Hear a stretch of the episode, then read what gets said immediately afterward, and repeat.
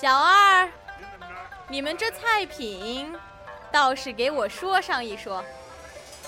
这头一道菜，网罗天下奇闻异事儿，博君一笑。第二道菜，国内国外要闻大事儿，一把抓，还请细细品味。最后一道菜，说那社会现象，看身边小事儿，回味儿无穷。Hello，各位听众，欢迎您收听 FM 九十五点二浙江师范大学校园之声。这里呢是新闻料理间，我是今天的主播王莹，我是今天的主播雨欣。嗯，那在节目之前呢，还是先向大家介绍一下我们今天新闻料理间的三个板块。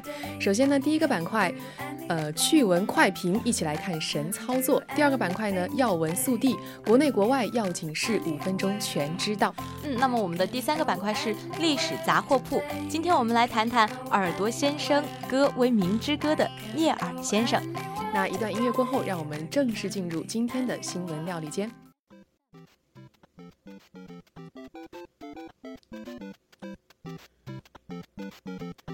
好，那首先呢，我们来看一下第一个板块趣闻快评，一起来看神操作。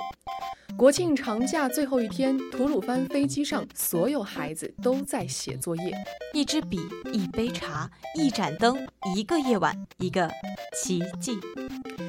被误认为喊喊泉的喷泉，数百游客围着疯狂乱叫。喷泉表示：“能不能消停会儿了？”还。江苏徐州妈妈国庆诞四子，取名玉国、同庆、七岭、念安。与国同庆，七陵念安。袁隆平院士工作站正式成立，霸气发言：高产再高产，更高产越高产。曾经满腹经纶的我，现在只会说六六六啊！秋风瑟瑟，防丢耳机的耳环成为最硬潮流。妈妈再也不用担心我的 AirPods 变成 AirPod 了。香港少年向国旗护卫队学员学敬礼，这敬完礼跑开的娇羞样儿。九零后的自救报告：熬夜不运动是主因。不是我想熬夜，实在是这通讯太方便了。日本十九号恰逢满月天文大潮，超级台风即将到来。上个月重创千叶也没走的美国军舰，我也要出海避避了。好了，第一个板块轻松的一句话新闻过后，让我们一起来到第二个板块要闻速递，国内国外要紧事儿，五分钟让你全知道。首先呢是第一条新闻，香港订立反蒙面法及时必要，即严正执法发挥震慑作用。据新华社报道，五日，香港特别行政区长官林郑月娥四月召开特别行政会议，引用紧急情况规则条例，订立禁止蒙面规则，以期恢复社会秩序，阻止暴乱。众多香港民众表示啊，香港暴乱已经持续了四个多月了，不但没有停止的趋势，反而呢在不断的升级。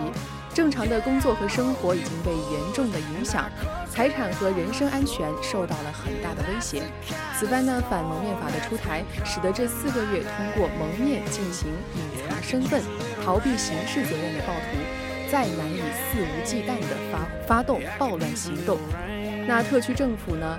呃，律政司司长郑若骅表示，订立反蒙面法绝不是限制言论自由和权利。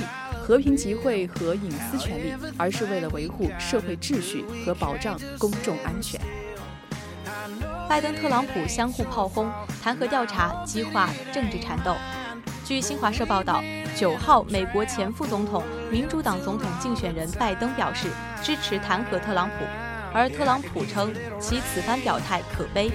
此外，因弹劾调查引发的政治缠斗正在多线升级。华盛顿笼罩在新的政治不确定性中。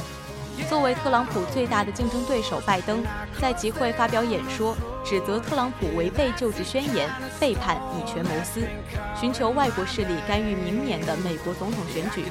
面对拜登的言论，白宫迅速应对，采取舆论战进行防守，并在持续接到传票后转守为攻，表示启动弹劾调查违背政党程序。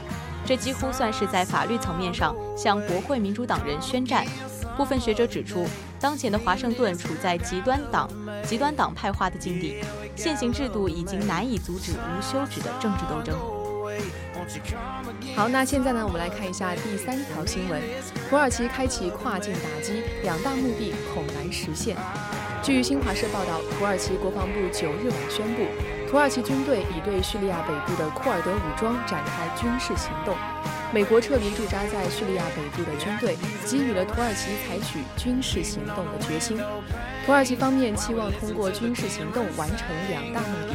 一是打击被视为安全威胁的叙利亚库尔德武，二是解决困扰已久的叙利亚难民安置问题。但就现实来说，这两大目的都难以达成。首先呢，库尔德武装是美国的盟友，在战时和战后都得到了美国的武装装备援助，作战能力不可小觑。其次呢，伊朗俄方表示，呃，尊重主权有重要的意义，即反对土耳其采取军事行动。美方也同样表达认为这是一个坏主意。至于难民安置问题，已在土耳其落地生根的叙利亚难民面对充满不确定的安全区，是抱着抗拒的态度，并且呢，军事行动还可能会导致欧洲新一轮的难民潮。好，那接下来呢，我们来看一下第三个板块——历史杂货铺。那我们这一期呢，要走进的是耳朵先生戈维。明之歌，其实我们看到这个标题之后啊，就会想到歌为民之歌。其实我们现在，呃，习近平总书记他也是经常提出以人民为中心，是的。所以说，人民在我们这个不管是呃国家的建设当中啊，还是在我们建党当中都是非常重要的。嗯那其实我们。呃，今年是建国七十周年。那在国庆期间会经常出现，嗯，在一些严肃的场合，然后所有中国人都会唱的歌，然后听到这首歌呢，我们所有人都会肃然起敬。其实这首歌答案应该就出来了。对，我想所有的人听到这儿的时候都知道，那这一定是我们的国歌《义勇军进行曲》。嗯，所以呢，我们今天要聊的是我们《义勇军进行曲》的一个作曲者，我们的聂耳先生。嗯。那其实《义勇军进行曲》呢，这个名字可能相比于国歌来说，对于某一些人、某一部分人还是有一点陌生的。嗯，那这个歌声其实啊，所有中国人应该都是非常的了解，非常的慷慨激昂，同时呢，也是激励着当时英勇奋斗着的人民。嗯，所以呢，这这首歌它的作曲是叫聂耳先生。嗯，那我们今天嗯。就来聊一聊聂耳先生他是如何创作，或者说他的一个呃生平经历。嗯，那首先呢，我们先来看看他非常小的时候。我们知道这种伟大的音乐家，他小时候一定都是非常的为音乐而痴迷的。聂耳先生也是这样，而且呢，他出生是在一个特殊的日子，是在一九一二年的情人节。当时呢，距离除夕只有两天了。他呢出生在昆明，而且当时他的名字是叫聂守信的。嗯，那个时候啊，也是咱们的这个是中华民国初，那个时候是刚刚建立。那国内的总统改换下台，北洋军阀也是在混混战中的，可以说那个时候是社会动荡不安吧。一九一六年，聂耳先生家里面的顶梁柱父亲又病故。这么大的一个家庭，仅仅靠他的母亲支撑着。那我相信，就这一段经历呢，对于聂耳先生来说，肯定也是看到了很多民间的疾苦的。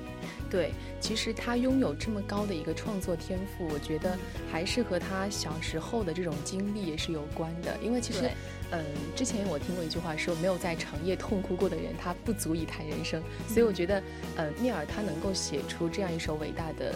歌曲，嗯，其实他的经历肯定和普通人是有不同之处的。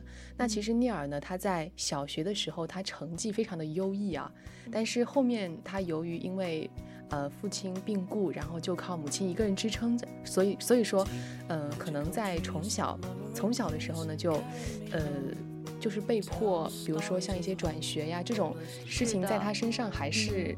必然发生的，对。但是他从小其实就表露出了他对音乐的这样一种喜爱，嗯，不然的话他后面应该也不会创造出呃这么伟大的作品。而且当时因为家境困难嘛，所以他学音乐是怎样学习的呢？是跟邻居的那个木匠，嗯，然后跟他学习一些民族乐器，包括什么竹笛啊、二胡啊、三弦啊、乐琴等等。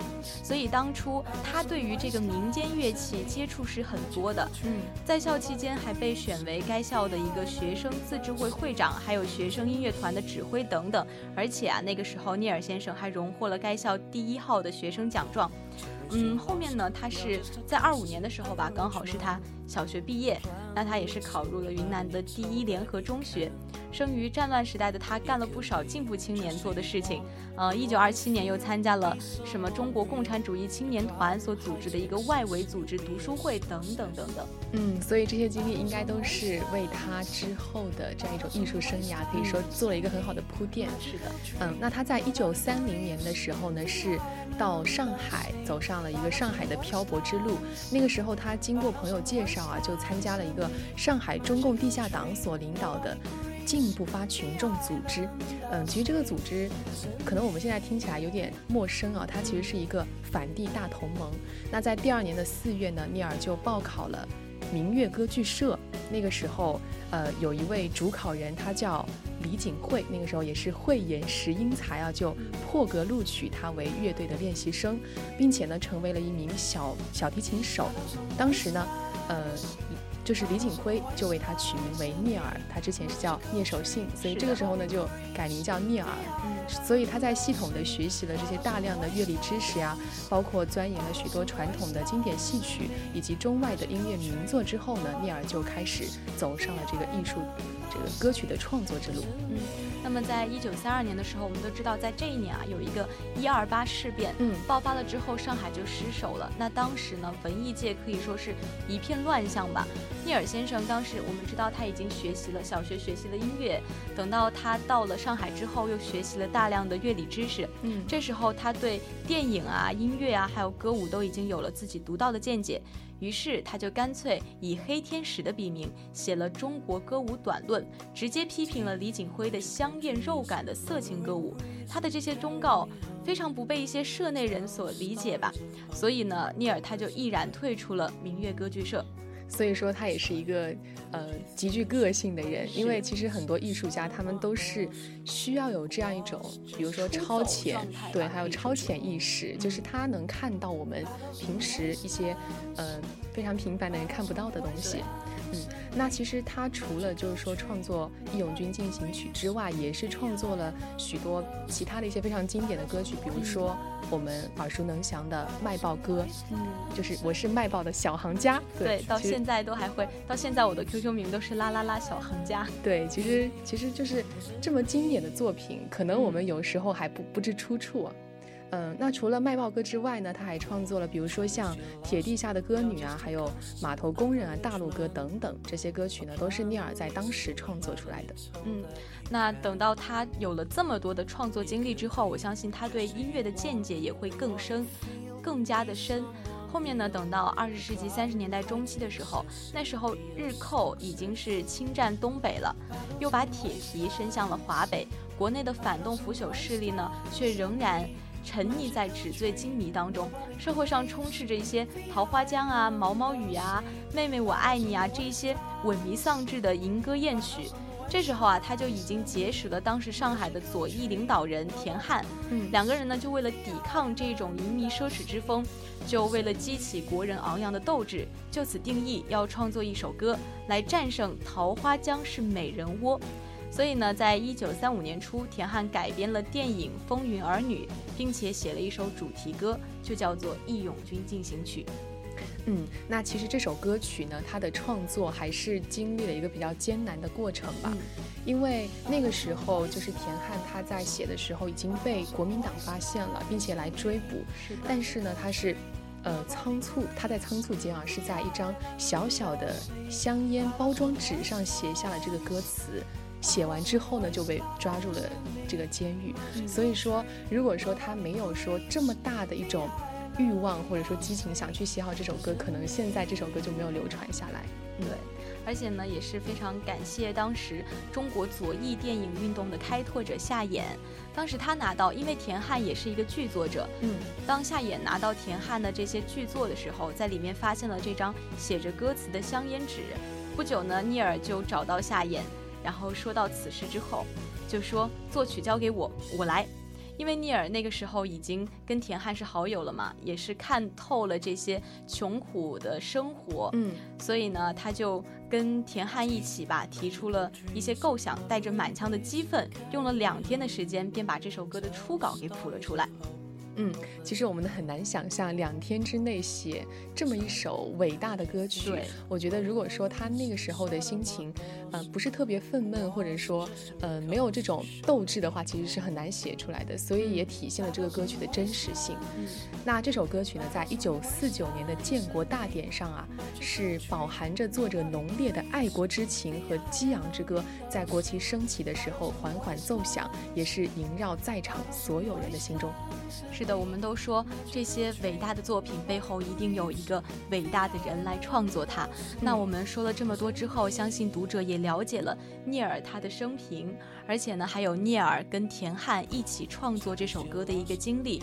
我相信会对国嗯这首国歌《义勇军进行曲》感受更深。对，所以每一次。好，那时间也是过得非常的快。今天我们新闻料理间呢就要接近尾声了。那我是今天的主播王莹，我是今天的主播雨熙。下周同一时间我们不见不散，拜拜。